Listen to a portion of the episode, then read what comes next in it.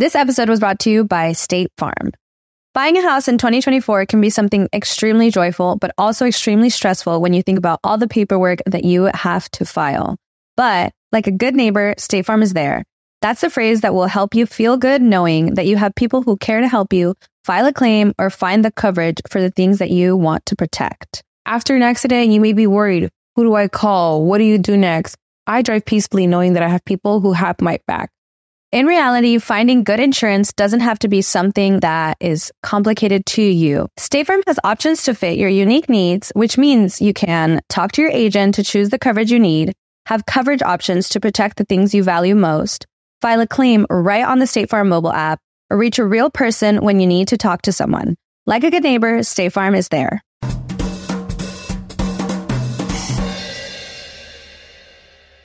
Mi gente amada y bienvenidos a un nuevo episodio de Bla Bla Bla. Gracias por estar escuchando. Como les digo siempre, lo digo de todo corazón. Recuerden que el inicio del episodio está disponible aquí en YouTube, Spotify, Apple Podcasts, Google Podcasts, Tus Nalgas Podcasts y el final lo pueden disfrutar en patreon.com slash bla bla bla podcast, el Patreon de bla bla bla. Pueden descargarse también la aplicación de Patreon en su celular y funciona excelente. Este episodio está patrocinado por la gente de Orangutan Care y Orangutan Provoke Orangutan Care es la línea de productos con CBD de Orangutan. Por ejemplo, estos que son el aceite de DVD, ¿no? El gotero. Esto reduce la inflamación en el cuerpo, reduce la inflamación en la piel, articulaciones, músculos, ayuda a aliviar el estrés, ayuda a la recuperación después del entrenamiento. Esto se puede meter una, un gotero en la bebida o debajo de la lengua, delicioso. Este es sabor limón, pero bueno, hay otros sabores. Pueden ver todos los productos en la cuenta de Instagram de Orangutan Care, Orangutan Care en Instagram o para comprar los productos orangutancare.com, donde después de que elijan todo lo que van a comprar, introducen el código LED y obtienen un 10% de descuento de nada. Y Orangutan Provoke, la línea de juguetes sexuales. Hoy les voy a mostrar este que es el Ringo. Esto, fíjense que yo había dicho la primera vez que, que lo vi, que no me habían mostrado cómo funcionaba. Yo pensaba que tú lo ponías aquí en los dedos y, y tocabas. O sea, eh, lo prendías. Recuerda, esto tiene 10 tipos de vibraciones es mi favorita. Quiero que hagan un tema con esta vibración. Y yo pensaba que era así. Y la gente me escribía, Led, creo que no es así como tú dices. Entonces yo pensaba, la gente sí es terca. Me van a decir a mí, que son a, soy al que están contratando para la publicidad, me van a decir cómo usar el producto. Y efectivamente no era como yo decía, esto es un anillo un cock ring. Se pone en la base del pene para estimular. Eh, y como siempre digo, también parece el llavero como de un Optra, pero de un extraterrestre, más o menos, ¿no? y se da, agarra una vaca, se la lleva. Porque siempre ponían en las comiquitas que los extraterrestres se llevaban a las vacas, ¿no? Que, qué cosa tan absurda, que a la vez tiene tiene sentido porque las vacas son tan bonitas, ¿no? No sé si han visto esos videos de las vacas bebés que les hacen como unos peinaditos y una cosa espectacular. Pero volviendo a Orangutan Provoke, pueden conseguir todos sus productos en Instagram, Orangutan Provoke, o en su página web orangutanprovoke.com, donde una vez que elijan los juguetes que van a comprar, introducen el código LED y 10% de descuento. De nada. Les digo rápidamente los lugares donde me voy a estar presentando. Bueno, este miércoles me voy a estar presentando aquí en Miami. Ya esa función está agotada el 9 de junio. Luego me voy a Nueva York. Allá voy a estar el 10, 11 y 12 de junio. Las tres funciones están agotadas gracias a la gente de Nueva York. El 13 de junio voy a estar en Boston por primera vez en mi vida y por primera vez, eh, evidentemente, haciendo show. Em, voy a estar en Miami de nuevo el 16 de junio, el 18 de junio en Orlando, esa está agotada gracias a la gente en Orlando, junio 22 en Dallas, junio 23 en Houston, el 30 de junio en Miami, el 3 y 4 de julio en Ciudad de México, el 23 de julio en Orlando, el 30 de julio en Chicago, el 1 de agosto en Nashville, el 6 de agosto en Panamá y el 24 de septiembre en Washington. D. Sí, consiguen estas entradas en ledvarela.com y muchísimas gracias a toda la gente que ha comprado. Los amo, la vamos a pasar exquisito con mi nuevo show Orgullo Nacional. Antes de arrancar con las noticias, agua. Ah. Esto lo hago ni siquiera porque tenga sed, lo hago porque sé que es para mí importante promover la hidratación desde mi pequeña plataforma, ¿sí o no? Y que la gente diga, ¿sabes que yo no me hidrataba? Pero después empecé a escuchar el podcast de Led Varela y bueno, y terminé tomando muchísima agua, consumiendo CBD y, usando juguetes sexuales. Ese podcast de verdad que cambió mi vida. Es un antes y un después y yo diría, bueno, sí, totalmente, de nada.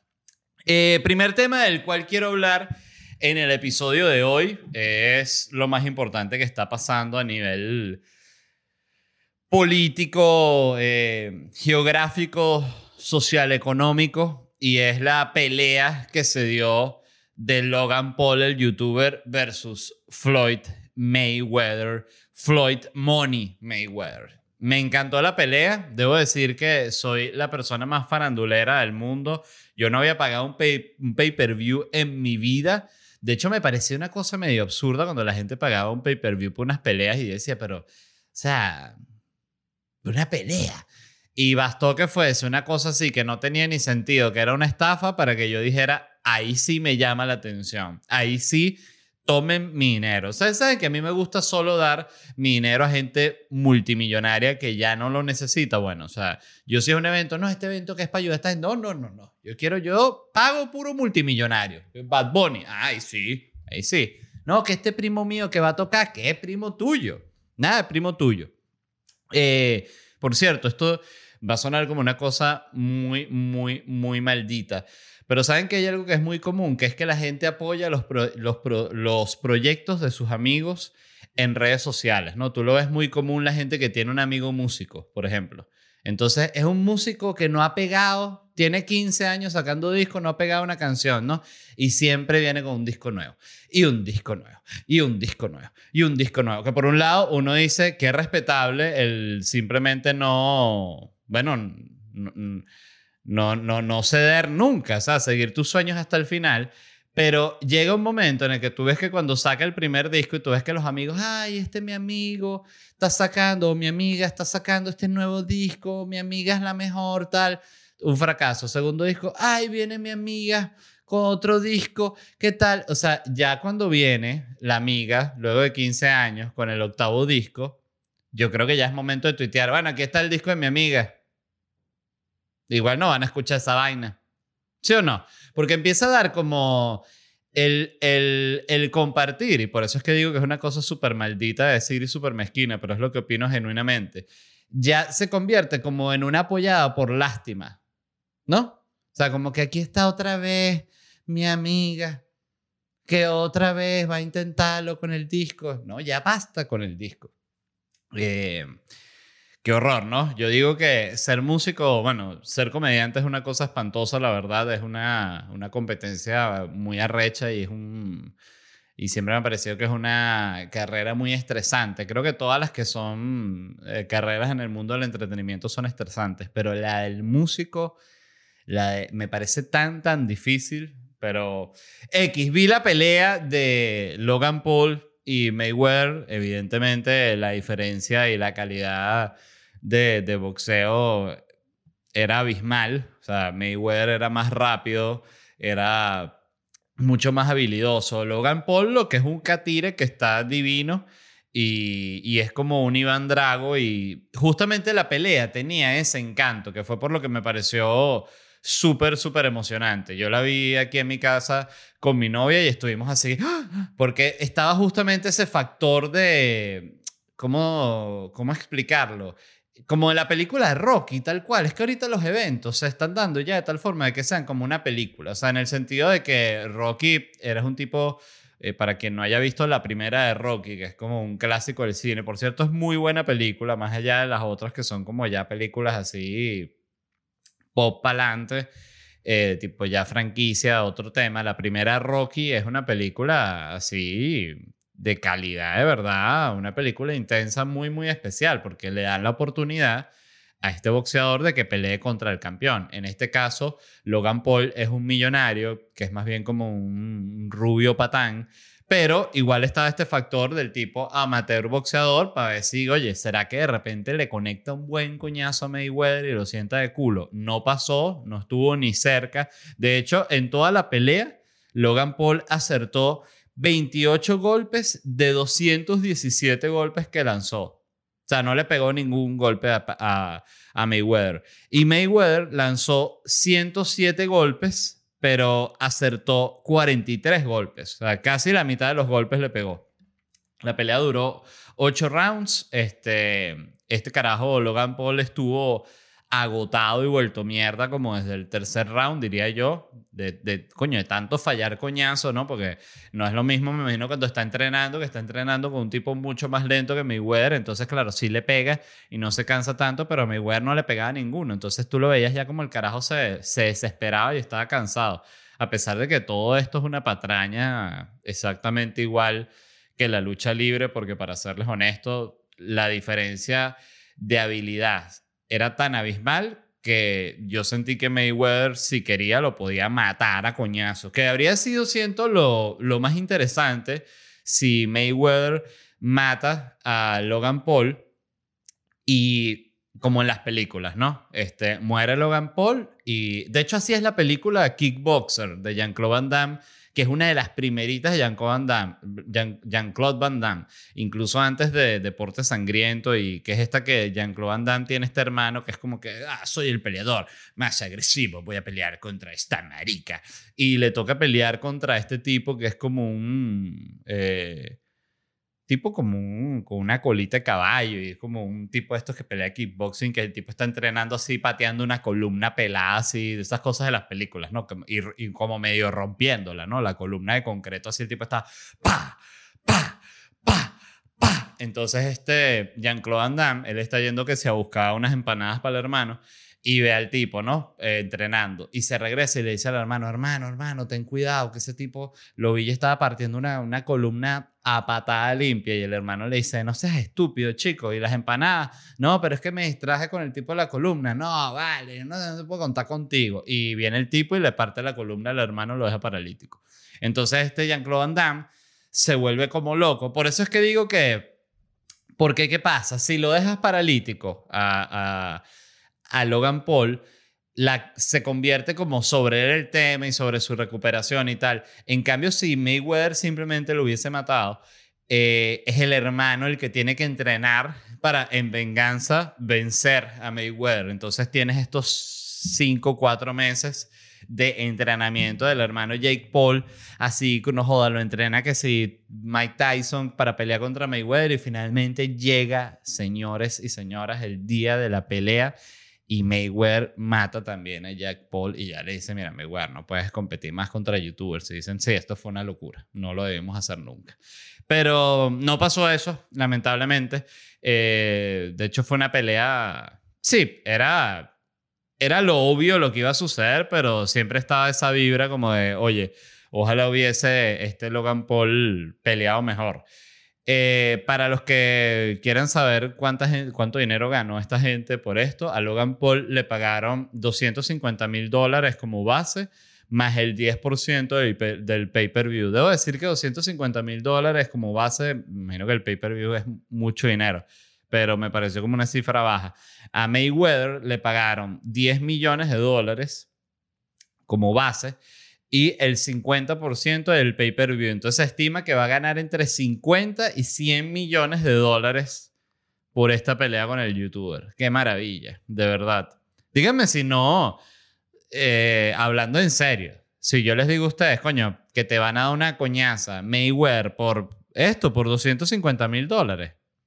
No, porque depende de qué país te dé la coñaza, porque, eh, por ejemplo, si te da la, la coñaza en México, o, un lugar donde no la salud no salga tan cara, pero si te da la, la, golpiza te deja de hospital aquí en Estados Unidos, seguro las cuentas hospital terminas debiendo el hospital y no te queda nada del premio. Pero mm, hay que buscar que te dé una, una paliza como en un país así, tipo Costa Rica, algo así. No sé por qué estoy pensando Costa Rica.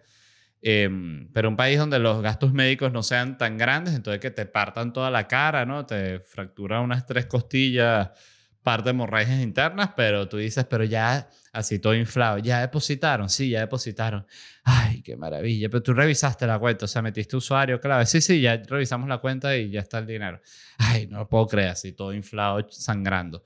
Pero bueno, debo decir que me pareció que este evento y estos eventos que están haciendo es como medio una caja de Pandora que están abriendo de peleas de este tipo que van a aparecer. Yo me puse aquí a anotar algunas que podrían darse y lanzo la, la, idea por si alguien quiere lanzar el pitch a la gente que produce estas peleas. No sé cómo se llama la gente. Por cierto, rapidito, la plataforma de Showtime que por yo, yo aquí en Estados Unidos sé que lo estaban pasando internacionalmente por ESPN, lo estaba pasando gratis. Aquí en Estados Unidos tenías que pagar el pay-per-view. Y dije, bueno, voy a pagar el pay-per-view, está bien, sé que esto va a ser una estafa igual, pero seguramente va a ser divertido. Me voy a tomar una cerveza, plan de domingo, sabroso. Pagué mi pay-per-view, caí de la plataforma de Showtime. Y me metí en Twitter a ver qué decía la gente. Y la gente estaba histérica. Y entendí eh, debo decirlo, por primera vez el 100% la decepción que te genera el problema técnico, de verdad. O sea, y lo digo por los shows o los eventos en los que yo he tenido problemas técnicos. O sea, te genera una arrechera y una indignación. Y que, pero si yo, yo pagué, y, y, yo pagué, ¿por qué no funciona si yo pagué? Entonces estaba como vuelto loco y después me calmé y dije, bueno, si no funciona, ¿qué carajo? Este, me estafaron, me imagino que devolverán el dinero y tal, pero no, la vaina se arregló justo cuando iba a empezar la pelea, menos mal. Em, pero lo que les quiero decir, eh, me pareció un evento divertido, la verdad. Siento que las peleas anteriores también pudieron ser mejores porque vi que eran como gente medio X. Lanzo ideas de posibles peleas para eventos futuros. Tom Cruise y Keanu Reeves versus Brad Pitt Robot. Keanu Reeves y Tom Cruise pueden cada uno tener una 9 milímetros con un peine de balas y algún tipo de arma, tipo un cuchillo, un martillo, la que ellos eligen. Y el Brad Pitt robot es igualito a Brad Pitt, pero androide, pues, o sea, tiene mucha más fuerza que un humano, es un robot. Yo, yo digo que gana el Brad Pitt robot, pero estaría interesante porque Tom Cruise y Keanu Reeves son como estos que se meten en el pedo, saben que Tom Cruise hace todo él sus propios, eh, ¿cómo se llama? Su sus escenas de acción. Y Keanu Reeves eh, aprendió que se disparar rapidísimo para John Wick. Entonces, no sé si han visto un video que es muy famoso, viral, que está Keanu Reeves en uno de estos como polígonos de tiro que además como que van todas las celebridades en California. Me imagino que es el clásico polígono de tiro que sí, por intercambio, que no, si quieres echarle bola al polígono de tiro y nosotros lo que pedimos es si nos deja montar video en YouTube. Ah, sí, no hay problema. Y tú ves ahí a Keanu Reeves la velocidad con la que dispara y es como John Wick, que tú dices, ¿qué ha hecho estos actores? ¿Ves? Por eso es que se ganan el respeto y el cariño de la gente, porque es que le echan mucha bola de verdad. O sea, mucha gente no, no da el todo por el todo, tipo, bueno, voy a de verdad aprender a disparar el arma, papá, y papá, papá, para que cuando yo dispare el arma se vea, eh, coño, creíble. O sea, tú ves muchas veces una, una, una unas escenas de tiroteos de unas series, unas películas, y tú dices, oye, pero esa gente, oye, no, eh, y que pa, pam, pam, y el otro, pium, pium, pium, pium, pium, pium, y el otro, pam, pam, pam, que uno, coño, pero apóyate una vaina, no has visto cómo lo hacen en las películas buenas, ni siquiera en la realidad, cómo lo hacen en las películas buenas. Ok, voy con otra. ¿Qué les parece esta pelea? Esto siento que sería una locura de taquilla. Canelo Álvarez, el boxeador mexicano, versus todas las Kardashians al mismo tiempo, incluida Caitlyn Jenner.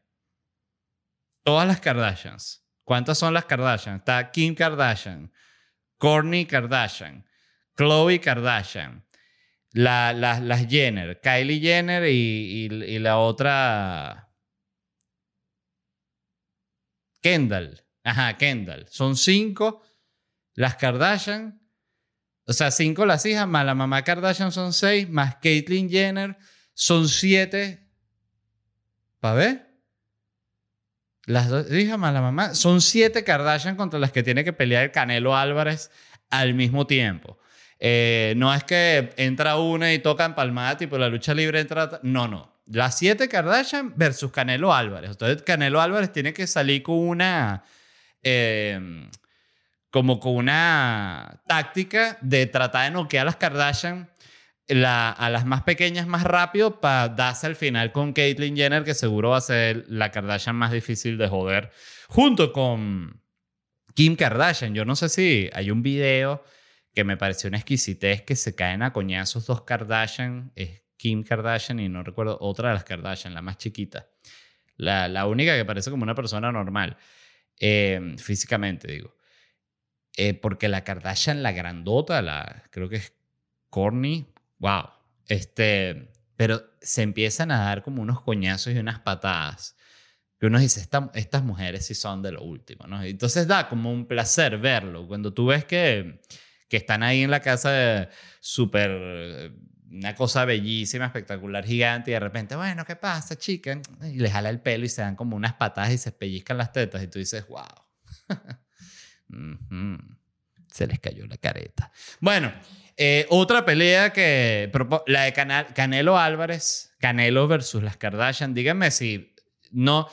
Ustedes, todos los que están escuchando en este momento, estoy seguro que no se aguantarían a pagar el pay-per-view o cuadrar con un amigo eh, que tenga eh, cable, porque es que ahorita la gente me decía, no, lo van a pasar por ESPN, pero yo no tengo cable. Este, yo, de hecho, debo ser honesto que yo ahorita no entiendo a la gente que tiene cable. O sea, ¿Para qué coño tienes cable? Para ver que si TNT y AXN.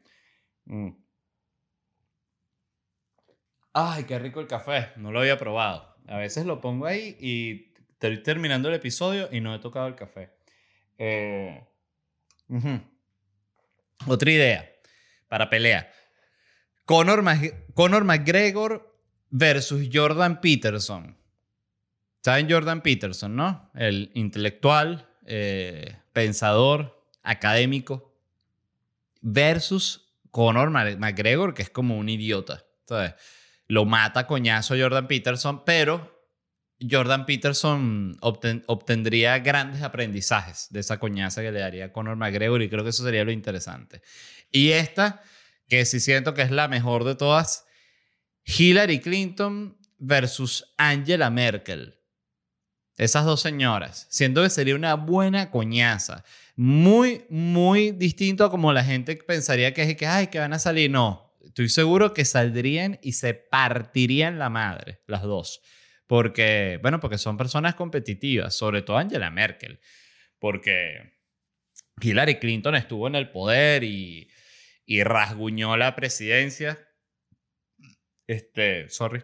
Y, pero pero Angela Merkel es Angela Merkel. O sea, y de hecho me estuvo contando mi mamá que el esposo de Angela Merkel es que si un científico que se ha ganado el Nobel y todo, o ha estado nominado al Nobel, al Nobel que te hace pensar como que, oye, qué diferencia que el, el, el ¿cómo se dice el, iba a decir el, el primero damo, este, el primer caballero, se dirá, eh, cuando es el, el esposo, en este caso es canciller, pero qué diferencia, ¿verdad? Que eso, que la, la, pareja del presidente, de la presidenta, sea que sea un científico, a que sea que sea un malandro o una bruja, no sé, como es que si en Nicaragua, una cosa así. En fin, pasando a otra noticia, les quería hablar de, esto me encantó, es una, una rata detectora de minas de las más exitosas que se retiró. La rata se llama Magawa, es una eh, rata gigante que trabajaba detectando minas en Cambodia. Esta rata trabajó durante cinco años incansablemente. Encontró 71 minas en sus cinco años de rata detectora de minas. 38 de esas minas estaban activas. hay que quitarse el sombrero con esta rata, por el amor de Dios. Usualmente entrenan a perros para este tipo de tareas, pero decidieron entrenar las ratas porque son más pequeñas y se podían mover en los campos minados con mayor facilidad e incluso algunas veces, me imagino que no todas las veces, caminar por encima de las minas y no las activaban, pues claro, es un animal muy pequeño. Y eso me imagino que tiene como un... Sí tiene, no me imagino, tiene un detector de presión, que es lo que la activa. Eh, esta rata, Magawa, nació en Tanzania, o sea, una rata de Tanzania, y luego la llevaron a Cambodia ya una vez entrenada, eh, una rata que imagínate, hizo su, su universidad, todo su, su TCU en detección de minas, se gradúa, mete sus papeles, una rata que viene de abajo, le dice a los papeles, no, a los papás, estoy metiendo papeles para decir, me voy a detectar minas para Cambodia. Ay, hijo, eso es tan peligroso. No, mamá, pero ese es mi sueño. Lo llamaron a la rata Magawa y se la llevaron a Cambodia y es legendaria. La rata Magawa se retira hoy viva, por suerte. Ellas viven solo ocho años. Estuvo creo que dos años entrenando, cinco en el campo y ya le queda un año de vida a la rata tranquila, la rata Magawa. Se toma su café en la mañana, fuma un cigarro, ve su familia en 15 años, los nietos, ya he realizado. Y los nietos, ah, el abuelo Magagua, que encontró hasta 150 minas. No seas mentiroso, que no fueron 150, fueron 71. Bueno, ya, discúlpame. Nieto que estaba ahí mintiendo, ¿no? La rata Magagua. Pero si ustedes pensaban que esos eran todos los logros de la rata Magagua, para nada. La rata Magagua tiene nuevas sorpresas y leí que ganó un premio que dan en Inglaterra a la valentía animal. Y la rata Magagua, escuchen esto, es la primera rata que gana este premio. Este premio solo lo habían ganado perros hasta que lo ganó la rata Magagua, rompiendo paradigmas. Eh, una cosa impresionante, que sientes que te das cuenta que los problemas de inclusión no solo están en el mundo humano, sino también en el animal. Porque claro, todos los, perros famosos, recuerdo que había una perra que se llamaba, creo que Frida, La perra Frida. Exacto. Eh, la perrita Frida, que era una perra mexicana que rescató no sé cuántas personas. Este, mira, Frida participó en más de 53 misiones de rescate. Tras nueve años en servicio, Frida cuelga en sus botas de neopreno. Ah, cuelga sus botas, claro, estoy leyendo, disculpe. Las que utilizó para rescatar 12 vidas y encontrar más de 40 cuerpos a lo largo de su carrera como rescatista. Yo viví en México y Frida es una celebridad tan grande como Gal García Bernal, como Natalia Lafourcade, o sea, Frida. Y, pero claro, ¿qué pasa? Que todos estos premios, ¿no? Premio a la valentía animal, lo recibe ¿y qué? el perro este Frida, el otro perro allá que canadiense que también que salvó unos mineros, ¿qué tal? Puro perro. Entonces, ¿qué queda para la gallina valiente? ¿Qué queda para el orangután valiente? ¿Qué queda para el canario que, que, da la vida por, por, por, por, unos bebés búhos que lo salvó? O sea, tantas cosas que pueden pasar y animales que están discriminados. Entonces han tenido que pedir la inclusión. Queremos más ratas nominadas. Queremos más ratas ganadoras de la, de la valentía animal. Y nada, ganó esta rata, la premiaron, ella ni se enteró, por supuesto, primera rata que gana este premio. ¿Por qué se retiró la rata? Bueno, porque ya estaba en declive, es una rata vieja y dijeron, bueno, no vaya a ser que no vaya a oler bien una mina, la pisa y se muere la rata explotada, la rata Magawa que tanto ha dado ¿no? a, Cambodia. Em, pensamientos al respecto. Primero, siento que esta rata sí merece una película de Pixar. No la rata, debo decir, yo era fanático de Ratatouille hasta que me enteré de la rata Magawa. O sea, Ratatouille lo que quiere es ser cocinero en, una búsqueda totalmente banal, ¿sabes? ¿No? Eh, quiere tener un restaurante y tal. O sea, la rata Magawa lo único que quiere es encontrar minas para que no las pisen niños y, y se le vuelen los piecitos. O sea, la rata Magawa ha aportado tanto a la humanidad, no le han hecho una película que podrían hacer, contratar eh, a nuevo, a, ¿cómo se llama? El de Harry Potter, Daniel McRife, no recuerdo cómo es, el apellido, y lo hacen, lo ponen, le dan el papel de la rata Magawa, mira, lo llama la gente. Eh, mira, Daniel, te, te, estoy enviando este guion. Por favor, no lo rechaces a la primera. Déjame primero explicarte. ¿Pero de qué es? Es, es una Es sobre una rata, eh, es una rata, la rata Magawa, una rata de Tanzania que encontró 71 minas en Cambodia. ¡Wow! Sí, sí, eso dije yo también. Y, y el guion trata sobre la rata, este, y que, ah, entonces yo qué voy a hacer? Pregunta Daniel, como el entrenador de la rata, así, o el, el, el agente de Amnistía Internacional que está ahí trabajando con la rata para conseguir. No, no, o sea, te están buscando a ti para que tú hagas la rata. O sea, ellos quieren hacer algo así, tipo lo que se hizo con Gollum en El Señor de los Anillos, como que ponértelo, la licra está verde y, las bolitas de captura en movimiento y que tú seas la rata Magagua. Entonces que sale, ¿no? Va a salir en, el póster Daniel McGrife, eh, la rata Magagua. Entonces Daniel dice, ¿cuánto van a pagar? 5 millones. Déjame leer el guion. Y se lo lee, ya lo termina haciendo. ¿Sabes? Porque tú ves que, por eso es que tú ves que los actores este, eh, hacen tanta porquería que tú dices, ¿qué necesidad tienen ellos de hacer esta porquería? Pero es que seguramente ese año que tuviste que un actor se lanzó una película más mala que nada, más mala que el hambre. Eh, seguramente le ofrecieron cinco películas igual de malas y él eligió, bueno, la que él le pareció que era la menos mala. Pero quizás la otra que le ofrecieron, peores. Pónganse a ver cuántas de las películas que salen realmente son malas. Muchas. Eh, dígame en comedia. Comedia es muy raro ver una película buena de comedia. Eh, cosa que a mí siempre me ha generado mucha confusión porque, bueno, yo mismo soy comediante y es como que, wow, ¿por qué será una tarea tan difícil esa? Pero simplemente es así.